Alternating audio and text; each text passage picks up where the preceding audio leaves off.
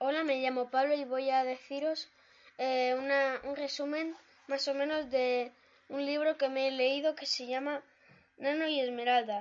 Eh, el autor es Alfredo Gómez Celda eh, y más o menos es del barco de vapor. Espera. Este libro trata de más o menos un chico eh, que se llama Nano y normalmente eh, está que tiene mucha imaginación y su hermano y su hermana mayor y, menor eh, creen que está loco.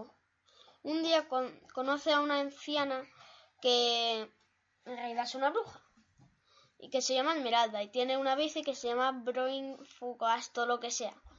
Es muy raro el nombre, pero ni siquiera sé cómo decirlo.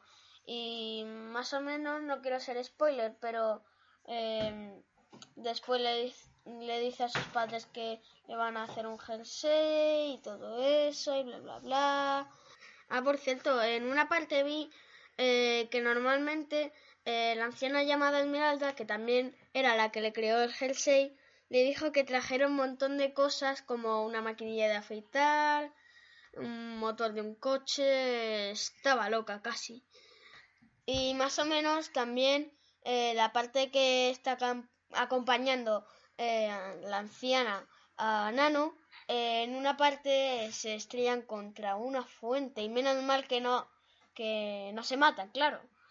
Y bueno, no sé qué contar tanto porque es que la historia es cortilla.